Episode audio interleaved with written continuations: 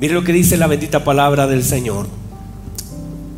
Por la fe, Enoch fue traspuesto para no ver muerte. Y no fue hallado porque lo traspuso Dios. Y antes que fuese traspuesto, tuvo testimonio de haber agradado a Dios. Pero sin fe es imposible agradar a Dios. Lo vuelvo a decir. Pero sin fe es imposible agradar a Dios. Pero sin fe es imposible agradar a Dios.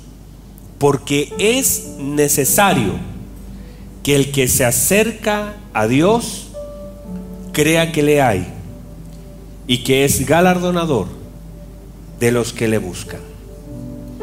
Amén, amada iglesia. Amén. Tomen asiento, por favor. Hemos estado hablando acerca de la trascendencia de la fe y las evidencias. Hay evidencias, por supuesto, de lo que son las cosas. Evidencia es cómo nosotros manifestamos lo que decimos creer o lo que tenemos. Siempre habrá evidencia. Hay evidencia de nuestra fe en el Señor y también puede haber evidencia de la incredulidad. Hay personas que evidencian una fe en el Señor porque en realidad nosotros somos una evidencia de la obra del Señor, de la transformación, somos evidencia de la religiosidad, somos evidencia de la tradición. ¿Cuáles son las evidencias de nuestra vida?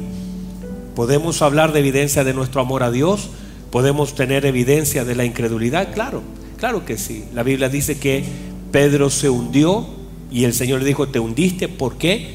Hubo una evidencia de tu falta de fe. O sea, cuando yo me termino hundiendo en algún área de mi vida, es porque ese hundir es la evidencia de algo. La crisis evidencia algo. Todas las cosas, soltar, tomar, son evidencias de cosas. Nosotros somos constantemente la evidencia de algo. Entonces, cuando hablamos de la fe o de nuestro amor al Señor, hablamos a veces del amor de Dios a nuestra vida y hay evidencia, la vida de Cristo, la muerte de Cristo, la gracia del Señor son evidencias de su amor hacia, hacia nosotros. Y cuando hablamos de nosotros, de nuestro amor al Señor, también hay algunas evidencias de eso. Nuestra, nuestro esfuerzo, nuestra gratitud, nuestra perseverancia, son evidencias de nuestro amor hacia Él. O sea, nosotros siempre estamos evidenciando. La Biblia dice que manifiestas son, o sea, son evidentes, se manifiestan las obras de la carne. Por lo tanto, cuando hablamos de evidencias, y estamos en este momento hablando de las evidencias de la fe, y vemos personas en la escritura, hebreos, están acá, ¿verdad? Nos noto medios callados, medios tranquilos. Cuando nosotros hablamos de, la, de Hebreos 11, cada uno de esos personajes bíblicos hay una evidencia de su fe. Algunos de ellos se evidenciaron soportando años y tomando una palabra como Abraham, 25 años. Otros construyeron como Noé. Otros dieron algo como Abel. Y no solamente Abel dio una ofrenda, sino la sangre. Vemos entonces evidencias del esfuerzo, vemos evidencias del sacrificio, vemos evidencias de convicciones. La Biblia dice que algunos fueron muertos, aserrados, apedreados, y eso es evidencia de convicción.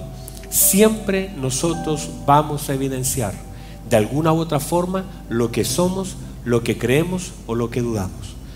Y eso es lo que estamos viendo ahora. En este caso hemos estado viendo durante estos días las evidencias del entendimiento, las evidencias de la obediencia, la evidencia del dar y hoy comenzamos a hablar acerca de la evidencia en, en relación a la dirección. Diga conmigo dirección. No, ustedes están sin desayuno. Vamos otra vez. Diga conmigo, dirección. La dirección. Entonces, cuando nosotros hablamos de Enoch, la Biblia dice que Enoch caminó con Dios y eso tiene que ver con dirección. Y uno no puede decir que camina con Dios si va en dirección opuesta a su palabra. Hay personas que dicen, Dios va conmigo y a veces ponen un pescadito en el auto o a veces dicen, el Señor es mi copiloto pero en realidad ellos van directamente en un sentido contrario de la palabra. No se puede decir que yo camino con Dios y yo no cumplo su palabra. Caminar con Dios es caminar en su voluntad. Camino con Dios cuando hago su voluntad. No puedo decir que estoy caminando con Dios si no camino en la palabra. O sea, de pronto la gente dice, no, si eh, yo voy a la iglesia. Ir a la iglesia es una cosa. Usted llega a este lugar y gracias al Señor porque llega. Pero una cosa es venir a la iglesia y otra cosa es caminar con Dios.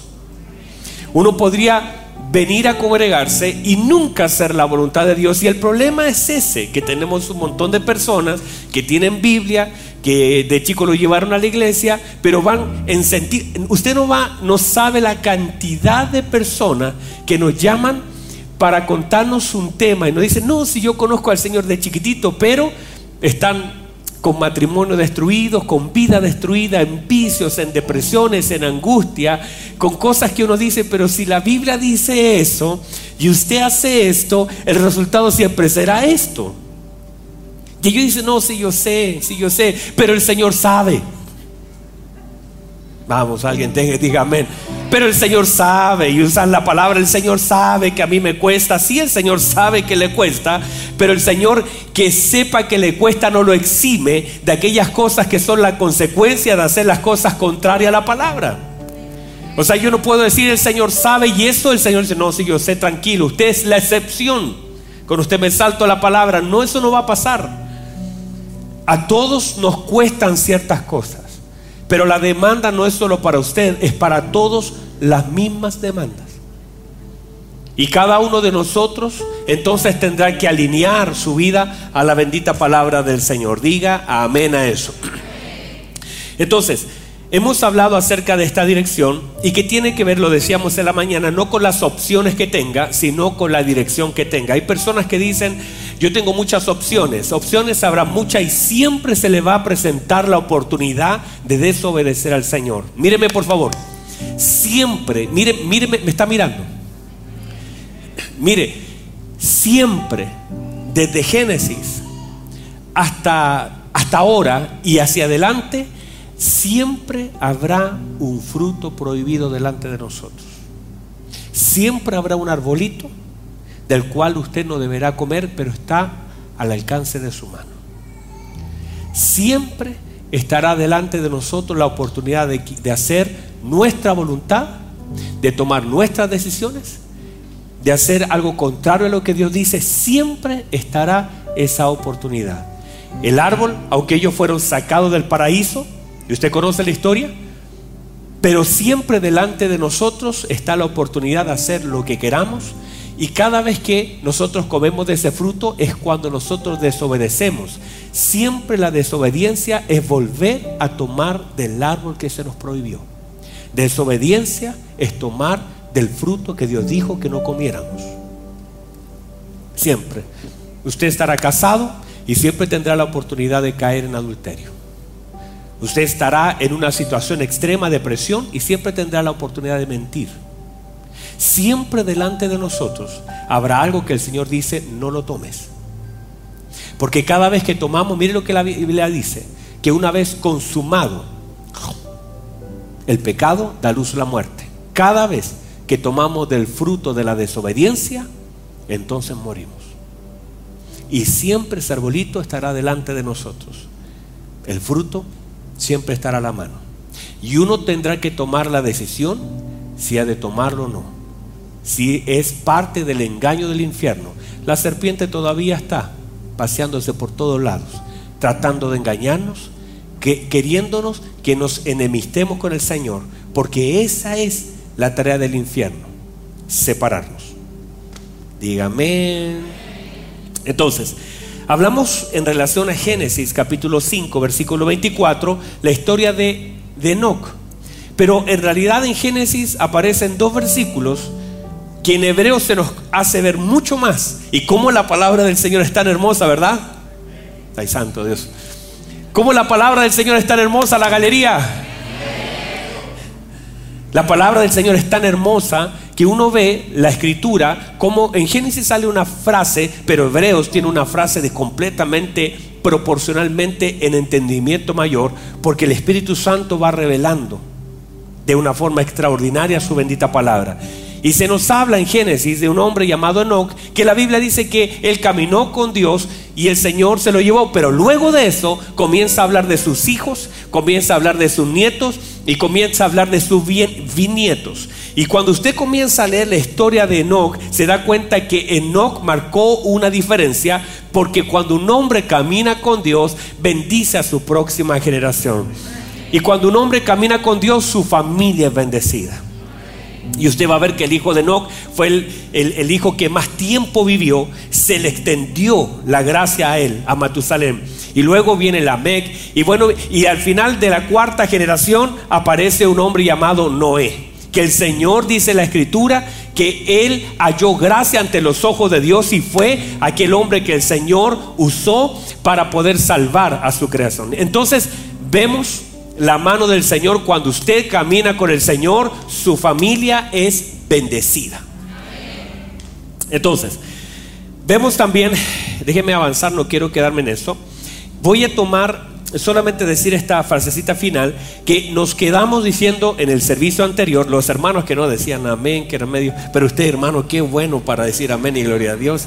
Lo quiero invitar para la tarde porque hay un culto pentecostal en la tarde a las cinco y media y usted debería estar porque usted es de lo Aleluya parece.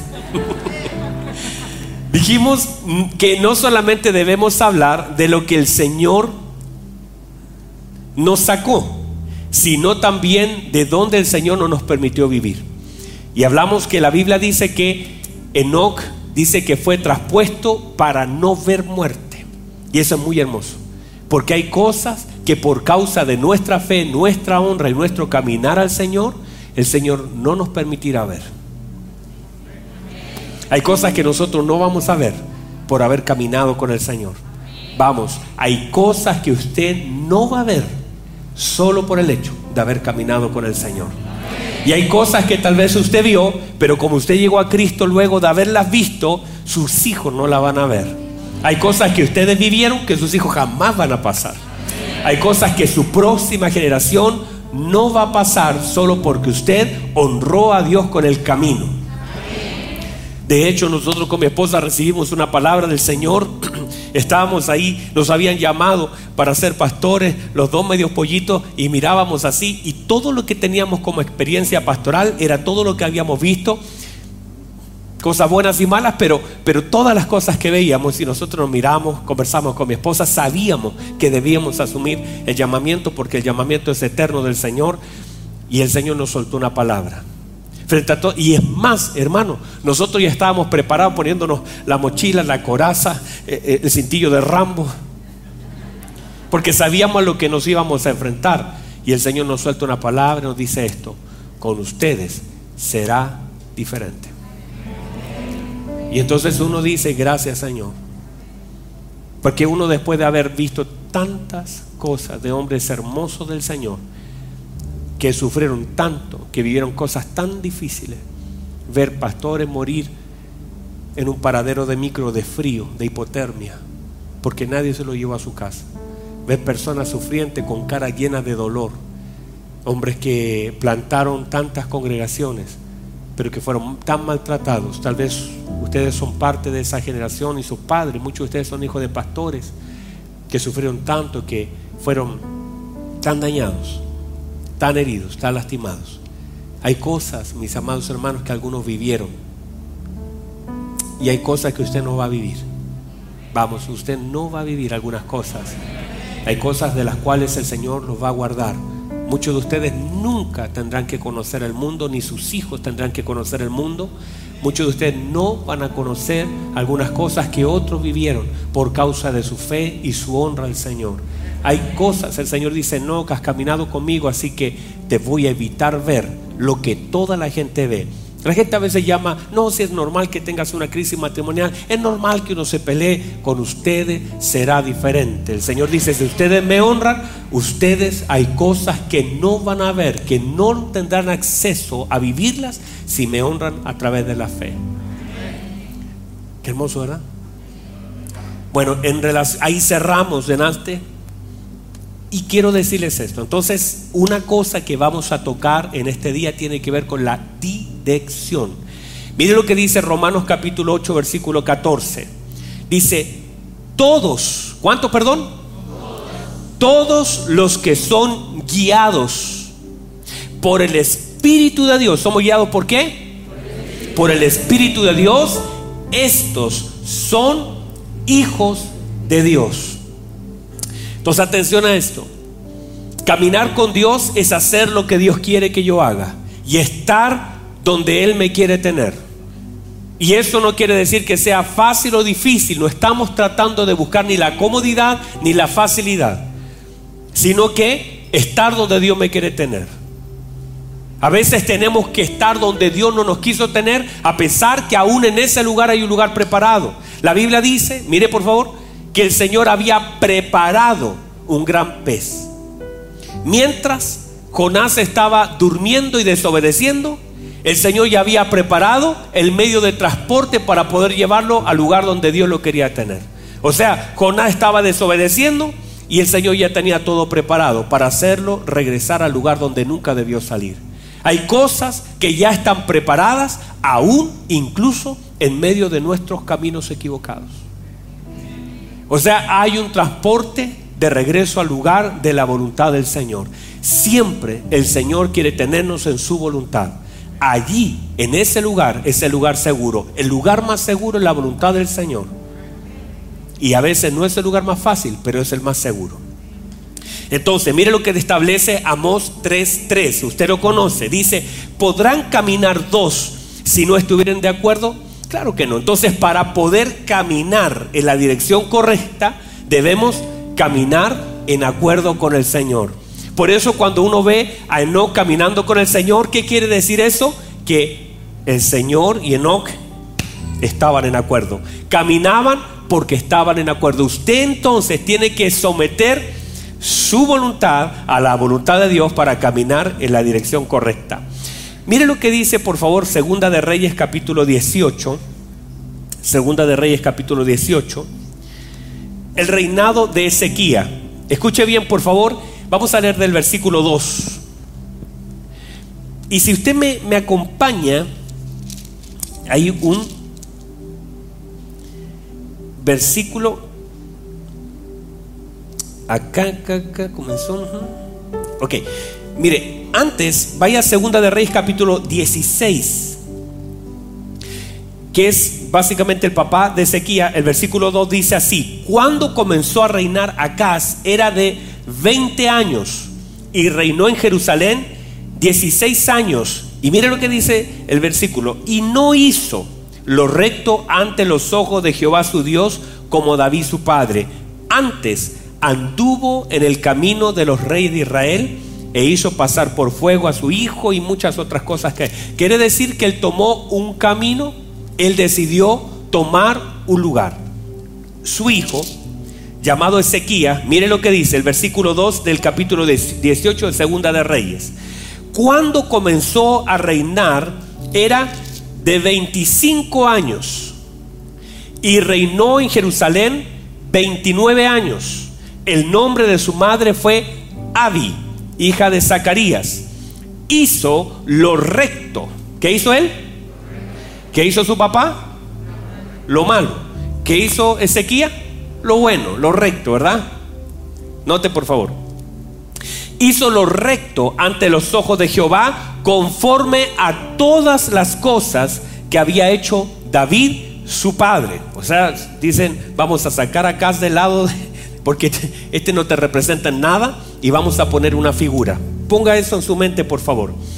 Dice, Versículo 4, Él quitó los lugares altos y quebró imágenes y cortó símbolos, símbolos de acera e hizo pedazos la serpiente de bronce que había hecho Moisés, porque hasta entonces le quemaban incienso los hijos de Israel y la llamó Neustam. Versículo 5, en Jehová Dios de Israel puso su esperanza. Qué hermoso, ¿verdad? Mire cómo es el camino. Dice, en Jehová Dios de Israel puso su esperanza. Ni después ni antes de él hubo otro como él entre todos los reyes de Judá. Porque siguió a Jehová. ¿Qué hizo, perdón? Siguió a Jehová y no se apartó de él, sino que guardó los mandamientos que Jehová prescribió a Moisés. Versículo 7. Y Jehová estaba con él, y a donde quiera que salía, prosperaba.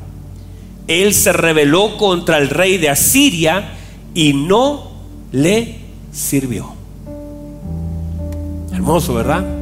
Míreme, no importa, no hay excusa en relación al lugar donde nací, ni quién haya sido mi padre. Usted puede hacer las cosas bien.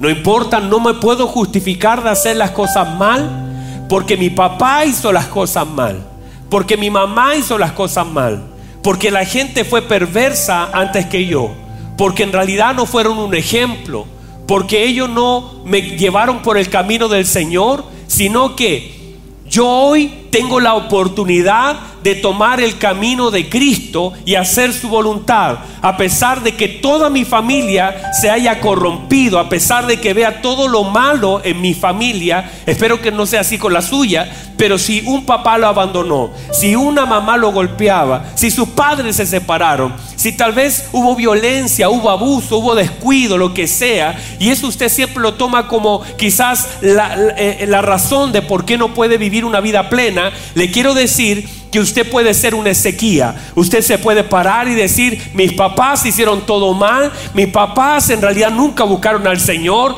pero yo no voy a hacer lo mismo que mis padres hicieron.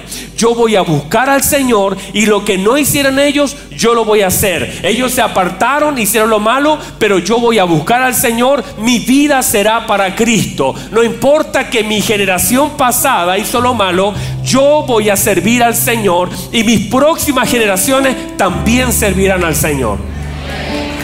Vamos, dele gloria al Señor. No hay ninguna razón para no servirle.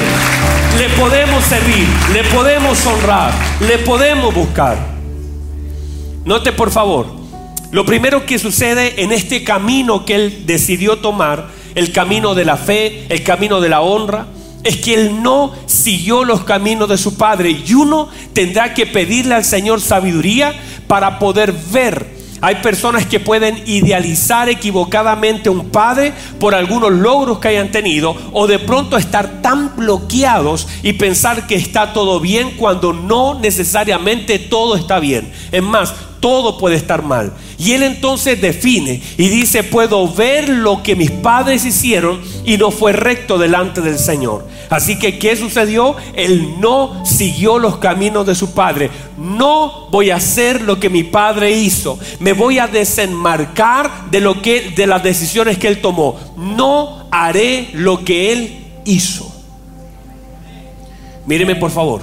Y eso no es fácil. Porque muchas veces nosotros repetimos patrones y conducta de nuestros padres y a veces queriendo ser diferente a ellos en muchas cosas, terminamos haciendo las cosas peores que ellos. O a veces nos, míreme por favor, a veces nos esforzamos para no ser como fueron nuestros padres, pero en realidad todo su esfuerzo no tiene que ser no ser como su padre, sino que usted tiene que gastar sus fuerzas en ser como Cristo.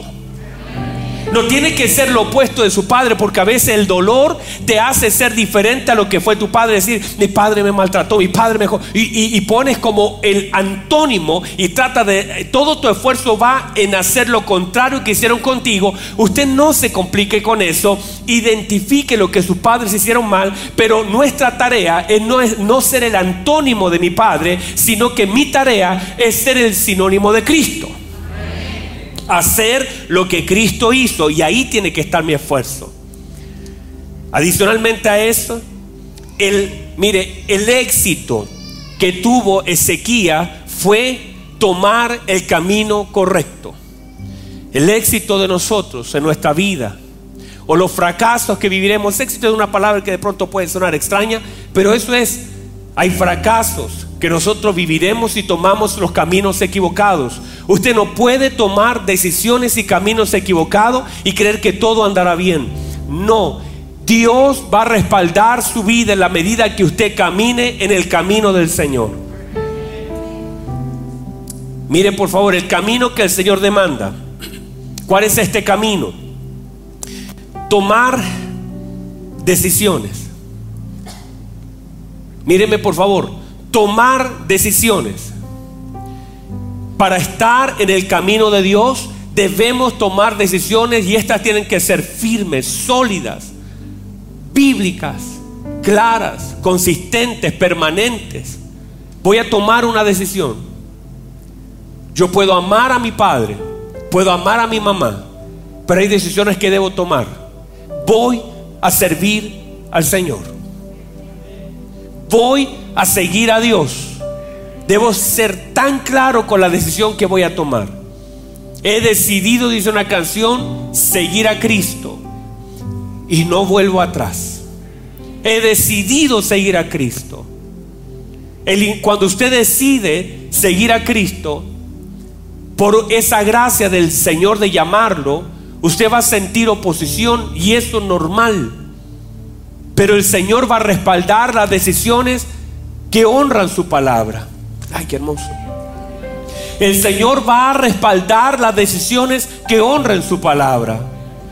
El Señor va a respaldar su vida y le va a fortalecer en las decisiones que lo honren a Él. Si usted decide honrarlo a Él, Él va a sentir también el respaldo del Señor sobre su vida. ¿Tendrá oposición? Claro que sí, pero sentirá el respaldo de Dios en la decisión que están tomando.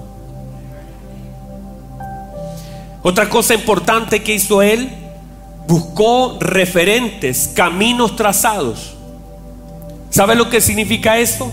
Que él comenzó a buscar y dijo, no me puedo, no puedo seguir el camino de mi, de mi papá porque hizo lo malo. Pero me voy a ir más atrás, me voy a ir más atrás. Y allí y dijo Salomón tampoco se equivocó, pero voy a irme más atrás. Y encontró a un hombre llamado David. Y allí encontró un camino trazado. Un hombre que hizo lo recto. Un hombre que aunque se equivocó, el Señor lo perdonó y lo restituyó y murió no siendo un malvado, Dios no recordándose de su pecado, sino que habiéndolo restituido. Y quiero decir que nosotros también tenemos que buscar en nuestra vida personas. Primero tenemos la imagen de Cristo como el centro de toda nuestra admiración. Vamos. La imagen de Cristo como el centro de toda nuestra admiración. Y ese es el camino que debemos llegar y vamos a llegar ahí. Pero también hay hombres que de pronto nos pueden inspirar. Hombres como usted y como yo, que de pronto ellos son parte de una inspiración y a veces el testimonio de un hombre que vivió algo parecido a lo que usted vive, pero que salió adelante. Para nosotros, hombres como, como Miller, que una vez leímos la historia de él, u otro hombre que eran hombres de fe, hombres que caminaron, hombres que sirvieron, hombres que amaron. Yo un día fui a predicar a una iglesia, yo, yo fui muchas veces a predicar a Colombia y conocí iglesias de miles de personas. Y, y créanme que eh, iglesias pero de 25 mil personas predicando, pero también fue iglesia de 10 personas, de 20 personas, de 30 personas. Un día llego a una iglesia y cuando llego a ese lugar, después de haber estado casi más de un año y medio predicando en diferentes lugares, llego a una iglesia y cuando llego a ese lugar, conozco a un pastor. Y ese pastor fui a conocer un colegio que él tenía. Y eran casi 800 niños que habían sido desplazados por la guerrilla, que él los tenía en ese lugar. Y cuando me siento con él, el hombre me empieza a contar y me dice que él tenía un niño de cerca de 14 años. Habían, estaban terminando la reunión, estaban cerrando la iglesia, él dice que estaba en la parte de adelante del púlpito y su hijo fue a cerrar la parte de atrás de la iglesia y pasó parte de, de la guerrilla, un grupo, y tiraron una granada. Y su hijo estaba en ese lugar. Y su hijo dice que tomó e, esa granada para sacarla del lugar, pero no alcanzó. Y, él me cuenta y me dice, yo estuve una semana limpiando los, los restos de mi hijo del templo. Una semana recogiendo a mi hijo, a los pedazos de mi hijo. Pero el Señor, que es tan bueno, me dio 800 hijos. Y cada uno de ellos yo veo el rostro de mi hijo. Es tremendo, hermanos. Y él los cuidaba como si fueran sus hijos. Y en realidad, y tenía una iglesia muy pequeñita, pero tenía un corazón tan grande ese varón.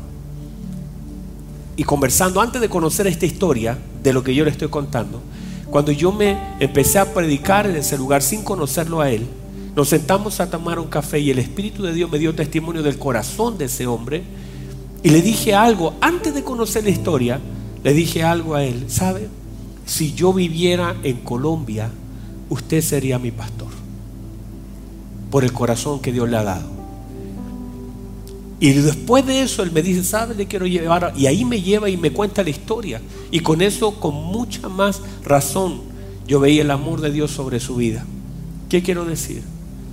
Yo cuando lo vi adorar al Señor, a ese hombre, yo estaba predicando y el hombre estaba de rodillas, estaba llorando, lloraba mientras yo predicaba. Yo no sabía nada de su historia y lo veía adorar al Señor, como si esa historia nunca hubiera pasado, como si nunca hubiese perdido a un hijo, pero lo vi tan adorando al Señor con libertad, con gratitud, con amor al Señor. Después nos tomamos un café, lo encontré tan, el hombre de tan buen corazón.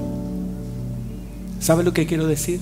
Que hay personas que han trazado un camino de amor al Señor de perdón, de gracia, de fidelidad, que uno cuando los ve también se puede sentir inspirado por ellos. Hombres que siendo igual que nosotros, viviendo cosas tan difíciles, han enseñado a la iglesia del Señor Jesucristo que sí se puede servir a Dios a pesar de lo que hemos perdido, a pesar de lo que hemos vivido y a pesar de lo que hemos sufrido. Y les quiero decir, y quizás usted puede ser un testimonio para sus propios hijos, no solamente decir, uy, si yo no tenía zapatos, yo no tenía... No, sino que sus hijos puedan ver la fidelidad que usted le tiene a Dios. Sus hijos pueden ver que cuando no hay todavía confían en Dios. Que cuando la cosa está mal o cuando alguien lo ha traicionado, usted le puede decir a sus hijos, vamos a perdonar a la gente que nos ha dañado como Cristo nos perdonó a nosotros. Así que, y que usted pueda ser de inspiración para su próxima generación. Porque qué hermoso es que un hijo quiera seguir los pasos de un padre por causa de la inspiración y por causa de su amor a Cristo. Y usted puede marcar Quizás en algunos casos ustedes ya pasaron esa etapa, pero pueden estar hoy día trabajando con sus nietos y puede ser que ustedes sean la inspiración para una nueva generación, que su amor al Señor, su devoción, su compromiso, su esfuerzo, su perdón, la obra de Cristo en su vida pueda ser un surco donde sus hijos puedan caminar y que de pronto sus hijos en un momento puedan decir, ¿Qué haría mi papá en este caso? Mi papá perdonaría, mi papá amaría, mi papá diría, tranquilo, todo está bien, aunque se esté cayendo el mundo, nos diría, tranquilo, confiemos en Dios, nuestra vida está en la mano de Dios. Puede pasar el cielo, puede el sol no salir un día, pero vamos a estar tranquilos porque somos una familia que confiamos y que amamos a Dios. Y podemos marcar el camino para nuestra próxima generación. Qué triste es que Ezequiel mira a su padre y no lo pueda seguir. Qué triste es tener un padre que estuvo en gobierno, que tenía todo para hacerlo bien, pero lo hizo mal. Qué triste es que nuestros hijos tengan que mirar hacia otro lugar. Qué triste es que nuestros hijos no nos vean a nosotros como algo que seguir. Qué triste que nuestros hijos tengan que buscar en alguna persona un referente porque nosotros no lo fuimos. Y no digo que seamos perfectos, porque no lo somos, en ningún caso. Pero por lo menos que se manifieste nuestra fe, nuestro amor, nuestra intención de honrar a Dios, de servir a Dios, de buscar a Dios. Que por lo menos podamos manifestar la gracia del Señor, el amor de Dios que hayan evidencia del amor de Cristo en nuestra vida y que hayan evidencia sólida de nuestra fe en Dios. Que en un momento vamos a tener que pasar y vamos a tener que vivir esa prueba donde será apuesta a prueba nuestra fe, nuestra confianza en Dios. Y la Biblia dice, en Jehová Dios, Él puso su confianza. Ni los ejércitos, ni la experiencia, ni los convenios que tenía. No, la confianza de él estaba en Dios y que nuestros hijos puedan ver que nosotros confiamos en Dios, que nuestra esperanza y nuestra confianza está en nuestro Señor.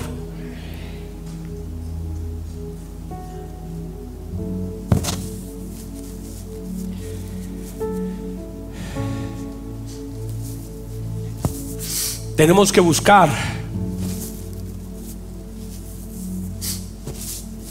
los trazos. Y si no existe, hágalo usted.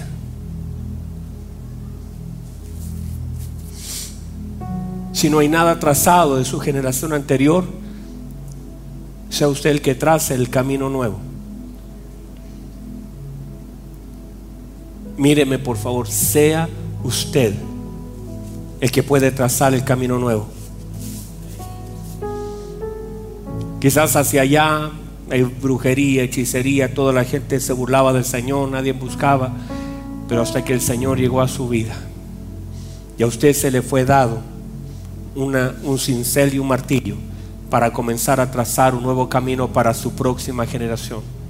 De tal manera que se diga que usted fue el primero que comenzó a hacer un surco, que nuestros hijos lo van a ensanchar, que nuestros nietos, si el Señor no viene pronto, van a seguir caminando y cada vez será más profundo. Que de pronto sus nietos se acuerden de usted y digan cómo amaba mi, abuelito, amaba al Señor. Un hombre de fe, un hombre que honraba a Dios, un hombre que servía a Dios. Nunca lo vimos retroceder. Nunca lo vimos renegar en contra de Dios. Nunca lo vimos bajar los brazos. Y eso usted puede marcar esa línea. Alguien diga amén, por favor. Mire lo que dice la escritura. Él dice que derribó, quitó y destruyó altares, aún algo que estaba arraigado como la serpiente que se levantó en el desierto. Y él las quitó. ¿Sabe lo que es eso? Es ser consciente de las cosas que están mal en el tiempo que vivo. Míreme por favor hay cosas que tenemos que quitar de nuestro corazón para caminar en la dirección donde Dios nos quiere tener. Hay cosas que tendremos que sacar de nuestro corazón. Antes de derribarlo de afuera, hay cosas que tendrán que ser derribadas por dentro. Efesios capítulo 4, versículo 31. Por favor, están acá todavía, ¿verdad? Efesios capítulo 4, versículo 31. Mira lo que dice. Quítese de vosotros toda, ¿cuánto perdón? Toda amargura, todo enojo, toda ira, toda gritería. El único que puede gritar es el pastor acá predicando y toda maldicencia. ¿Qué es eso, pastor? Es toda blasfemia, todo lo que se habla en contra de Dios. Y toda malicia. O sea, el apóstol está diciendo hay cosas que tenemos que quitar. Hoy día no hay que derribar tal vez una serpiente, ni una estatua, ni, ni, nada de eso. Lo que hay que sacar de nosotros hay que derribar cosas que están mal y que están dañando nuestro corazón. Y para eso tenemos que ser conscientes de aquellas cosas que debemos sacar. Dígame a eso. Colosenses capítulo 3, versículo 5. Mire lo que dice. Colosenses 3, 5. Ya vamos a terminar, denme un ratito. 3, 5. Dice, hacer morir. ¿Qué debo hacer? Santo Dios, ¿qué debo hacer? ¿Y sabe cómo usted hace morir algo? No alimentándolo. Si usted lo alimenta, todo lo que alimentamos cobra vida. Y a veces alimentamos lo malo con conversaciones equivocadas, con relaciones equivocadas. Le, damos alimento a lo malo. Y lo que dice el apóstol a la iglesia en Colosa, hagan morir no alimenten. No alimenten pues lo terrenal en vosotros, No alimenten fornicaciones, impurezas, pasiones desordenadas, malos deseos. No alimenten la avaricia, la idolatría. Háganla morir en ustedes. Que mueran de hambre. No le den vida con las palabras.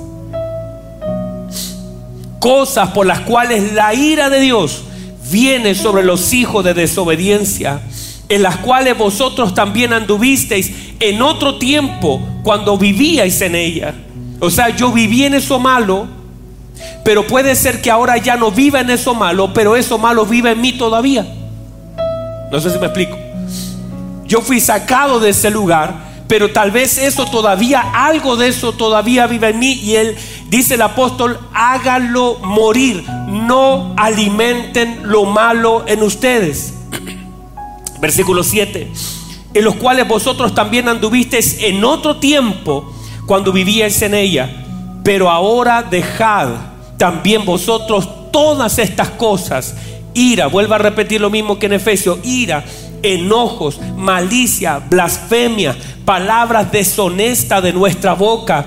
No mintáis los unos a los otros, habiéndonos despojados del viejo hombre con sus hechos y revestidos del nuevo, el cual conforma la imagen del que lo creó, se va renovando en el conocimiento pleno, donde no hay griego ni judío, circunciso ni incircuncisión, bárbaro ni escita, siervo ni libre, sino que Cristo es el todo y en todos.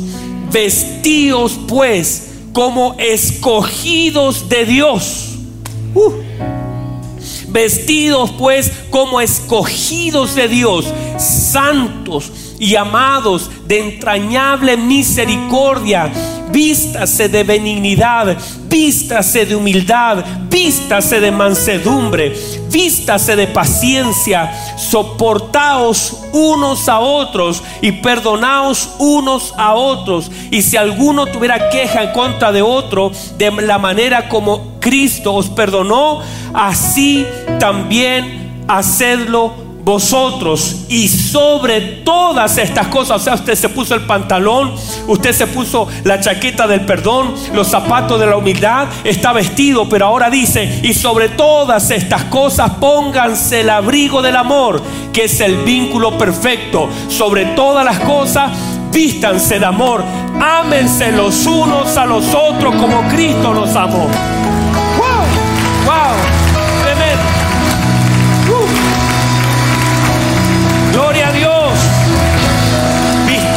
De amor, de la gracia. Pues hay cosas que tenemos que despojarnos. Hay cosas, miren, hay cosas que están mal en nosotros. ¿Las pudo identificar alguna de ustedes? Hay cosas que debemos dejar y hay cosas que debemos tomar. Déjenme ir cerrando. Este hombre caminó, caminar con Dios, caminar con esperanza. Caminar con esperanza. En Jehová Dios puso su esperanza. Nosotros caminamos con esperanza. Dice la Biblia que siguió a Jehová. Seguir al Señor es conocer a dónde Él quiere que yo esté. Dice, no se apartó de Él, no se aparte del Señor. Dice, guardó su mandamiento, guardó la palabra. Dice que él siguió al Señor, pero el Señor estaba con él. Si yo sigo al Señor, el Señor está conmigo. Y dice, no sirvió a Asiria, que era el imperio gobernante. No se inclinó frente a la opresión. Un hombre de Dios no se inclina frente a la opresión que está viviendo. ¿Qué quiere hacer Asiria? Míreme, Asiria a través del temor lo rodeó, fue contra de él porque lo que intenta es desconectarte del Señor. Siempre la obra del infierno hará o intentará que te desconecte del Señor, que pierda la confianza, que pierda la esperanza, que suelte la palabra. Siempre Asiria hará su trabajo. ¿Qué quiere hacer? Que te desconecte del Señor, que te suelte de él, que te llene de temor. Pero la Biblia dice que él no se inclinó frente a al imperio gobernante. ¿Por qué? Porque en Jehová estaba su esperanza y él no se apartó. La opresión no hizo que él se apartara, sino que él estaba pleno, absolutamente lleno del Señor y de la palabra. Por lo tanto, cuando tú te llenas de la palabra, no te aparta del Señor de la palabra. Una de las manifestaciones de nuestra fe será entonces la dirección que tomemos. Un hombre de fe seguirá los pasos de su Señor. Cuando la Biblia dice que no caminó con Dios, hoy día nosotros tenemos un camino tan trazado que es el camino de Cristo. Míreme por favor. Dese por otros. Eso hizo su Señor. Si quiere caminar con el Señor, tendrá que aprender a darse por otros. Su vida, sus dones, su amor. Nosotros estamos vivos porque todavía hay muchos muertos. Usted está vivo porque todavía hay mucha gente que necesita conocer al Señor. De su vida también por otros. Y cuando digo eso no tiene que subirse a una cruz, sino aprenda a darse también por los demás. Sea obediente a su Padre, el camino de Cristo, la obediencia. Sea obediente a su Padre, cumpla su bendita palabra. Ame, perdone, sea consecuente, esforzado y determinado. Muchas veces tendrá que pasar el Hexemaní. Todos los que seguimos a Cristo constantemente tendremos que subir a un Hexemaní y muchas veces llorar en ese lugar y tomar decisiones bajo presión pero decida hacer la voluntad del Señor y siempre conduzca a la gente a Cristo.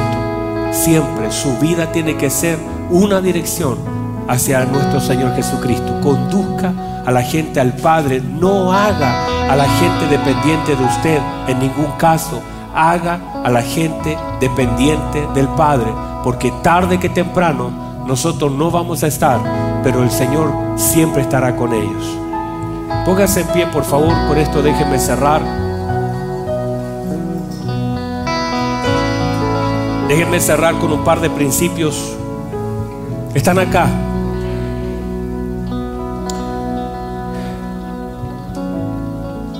Lo importante finalmente, mis amados, en la dirección no es a dónde vamos, sino con quién vamos.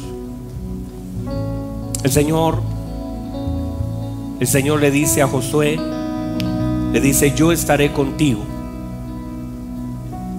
donde quiera que tú vayas.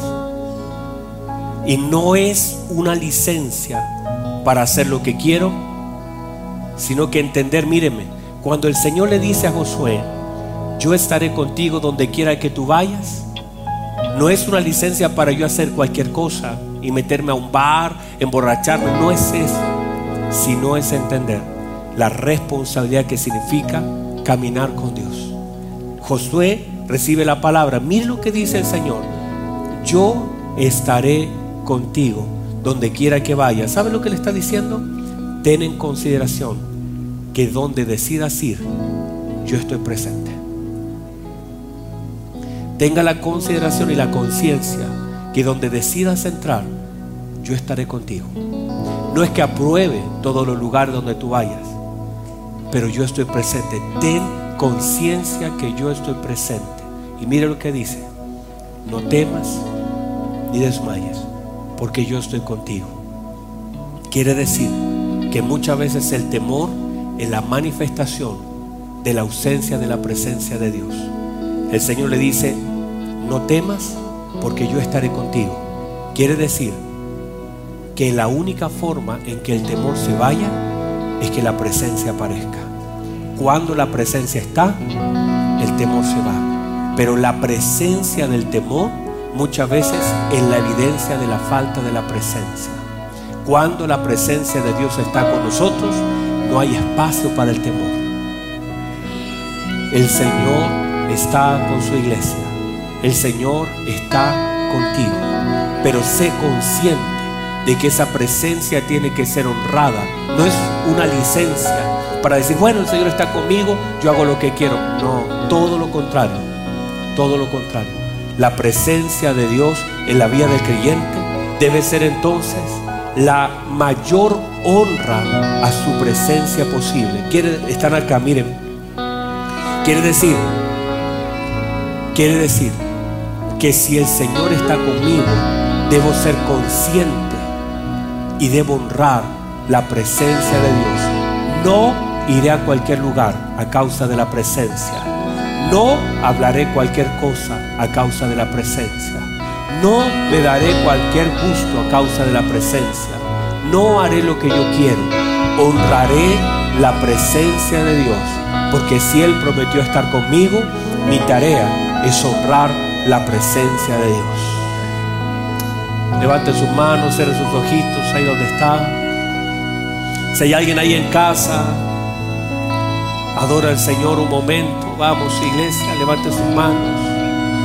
Levante sus manos. Tal vez muchos de los caminos que has tomado han causado tanto dolor. Has caminado con personas en la dirección equivocada. Has hecho tantas cosas que han traído dolor a tu vida, desviación a tu familia. Pero Dios dice, yo te estoy atrayendo a mí para otra vez volverte a meter en ese camino de donde nunca debiste salir el Señor te está llamando porque Dios te ama, porque Dios es bueno, porque quiere darte una oportunidad. Muchos de ustedes, su camino está lleno de lágrimas, pero de lágrimas de dolor por los errores que han cometido. Y hoy el Señor te dice, vuelve otra vez a tener conciencia que yo camino contigo. Camina conmigo, manifiesta tu fe a través de la dirección manifiesta tu fe a través de la dirección. Yo voy contigo, honrame en el camino, honrame cuando salgas de tu casa, honrame cuando llegues, honrame en el trabajo, honrame con tus amigos, honrame con tu familia, honrame con la luz encendida y honrame con la luz apagada, honrame cuando tengas y honrame cuando no tengas, honrame en la salud y honrame en la enfermedad, honrame en la abundancia y también honrame en la escasez, honrame en el dolor y honrame en la alegría. Honremos la presencia de Dios y Dios te está llamando otra vez. Dios está diciendo, quiero que seas consciente. Mi promesa es segura. No fallaré a mi promesa. Yo estaré contigo todos los días hasta el fin del mundo. Ahora que estoy contigo, quiero que mi presencia. Quiero que seas consciente que yo estoy. Yo estoy contigo. Yo estoy a tu lado. Yo estoy. Quiero que me honres. Honrame a través de tu fe. Porque sin fe es imposible agradar a Dios. Honrame con tu confianza. Honrame con tu esperanza.